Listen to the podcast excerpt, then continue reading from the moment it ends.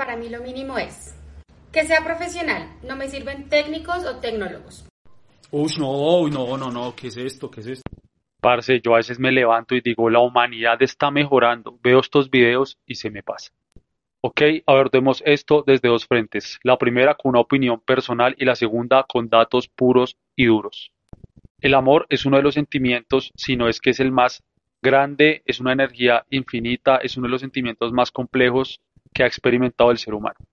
Y entiendo que a muchas personas la mente y la conciencia no les dé para comprender esto tan grande y tengan que cuantificarlo en cosas pequeñas que solo quepan en su mente y en su ego. Así es, cuando tienes esta lista de chequeo, lo único que estás haciendo es enamorarte de una extensión de tu ego, o sea, de una extensión de ti mismo o de ti mismo.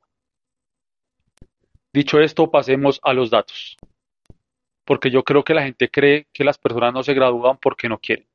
Estudio de la deserción universitaria en Colombia, en una universidad en particular, donde encuentran que una de las características principales de la deserción es la condición sociocultural, el entorno y la economía de la persona. Situación económica social precaria del estudiante resultante de la convergencia de las variables de bajos ingresos familiares el desempleo y la incompatibilidad. Por si no lo sabías, las personas que se gradúan de carreras universitarias de pregrado es porque han tenido una vida un poco privilegiada en su mayoría de personas, no todos.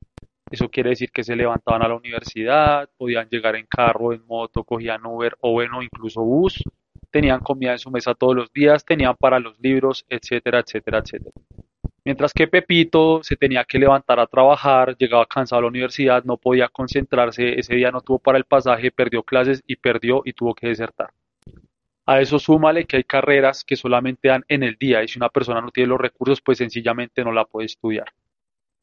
No hay nada más clasista que decir que uno escoge una persona solo por el hecho de si se pudo graduar o no aparte ignorante, porque hay gente que no se graduó de la universidad y es bastante disciplinada, bastante más disciplinada que gente que se graduó, bastante más profesional y bastante más humana. Por ejemplo, comparándose contigo. O bueno, no contigo, con tu forma de pensar. Bueno, con tu punto. Otro dato interesante, el 34,1% de la población gana menos del salario mínimo y solamente el 0,5% de la población colombiana gana entre 8 y 10 salarios mínimos. Yo no tengo ni idea cuánto ganes tú, pero estos son datos y hay que darlos. Otro dato interesante, solamente el 5.9% de los colombianos tiene carrera universitaria. Seguramente si tú hubieras nacido en el Amazonas, tu pensamiento sería otro, ¿cierto? Esta última joya de la corona, Colombia es el segundo país en Sudamérica detrás de Venezuela con mayor número de aplicaciones